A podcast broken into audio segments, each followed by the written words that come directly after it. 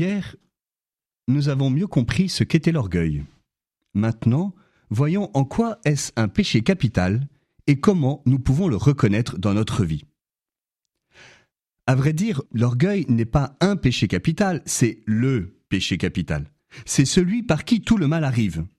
C'est la racine de tous les autres péchés capitaux. On pourrait dire, avec un jeu de mots, c'est le capitaine des capitaux. Celui qui commet un péché capital se place toujours un peu au centre du monde. Autrement dit, quel que soit le péché capital, la racine est toujours l'orgueil. La difficulté, c'est de réussir à voir la racine, car la racine est enfouie dans la terre, et il nous faut bien la lumière de l'Esprit Saint pour nous montrer non seulement les branches du mal dans notre vie, mais aussi la racine. Alors, il est difficile de reconnaître le péché capital qu'est l'orgueil. Pourquoi? Parce qu'il se cache et qu'il prend des masques. Parce qu'il se justifie et parce qu'il est entrelacé avec des blessures personnelles. Et également parce que l'humilité est mal comprise et qu'elle a mauvaise presse. Reprenons cela. L'orgueil se cache derrière le perfectionnisme par exemple, ou bien derrière la fausse humilité.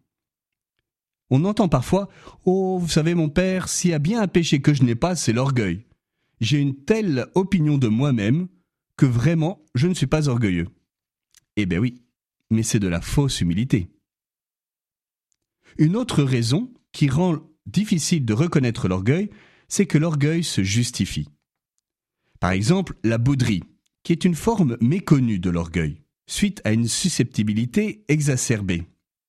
Et la preuve, c'est qu'il faut beaucoup d'humilité pour sortir de la bouderie, pour reconnaître le tort, ne serait-ce que de s'être enfermé dans la bouderie. Je sens bien d'ailleurs que c'est plus fort que moi, jusqu'au moment où je voudrais bien en sortir, mais si je choisis de rester enfermé pour faire souffrir l'autre, même si cela a pour prix de me faire souffrir, alors j'entre dans l'orgueil. Mais l'orgueil, c'est justifié. Troisième raison, c'est que l'orgueil peut être entrelacé avec des blessures personnelles.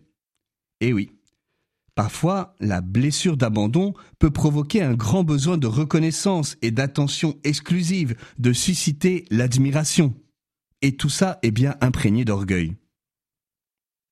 Enfin, l'humilité est mal comprise, elle a mauvaise presse.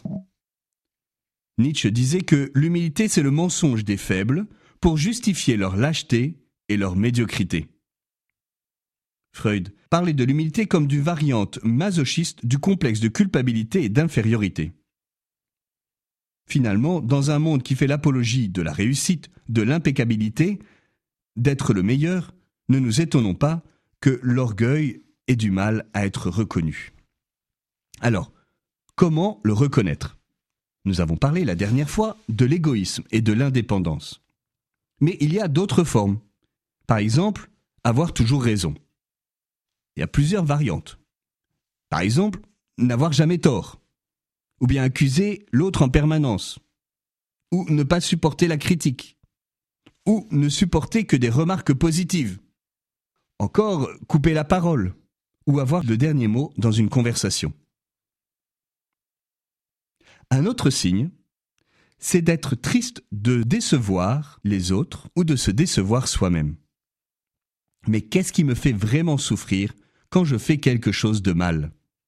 C'est le mal que j'ai fait ou bien c'est la blessure d'amour-propre? Je me suis déçu moi-même. Comment ai-je été capable de faire une telle chose? Je suis vraiment minable.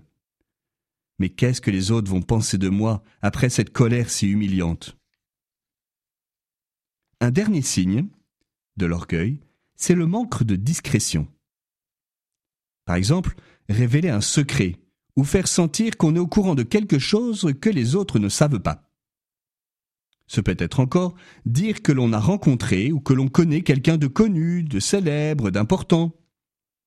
Ce manque de discrétion, ce peut être enfin se mettre en avant, se vanter, parfois au prix d'une petite exagération, d'enjoliver la réalité. Alors demandons à l'Esprit Saint qu'il nous aide à reconnaître les racines de l'orgueil dans notre cœur.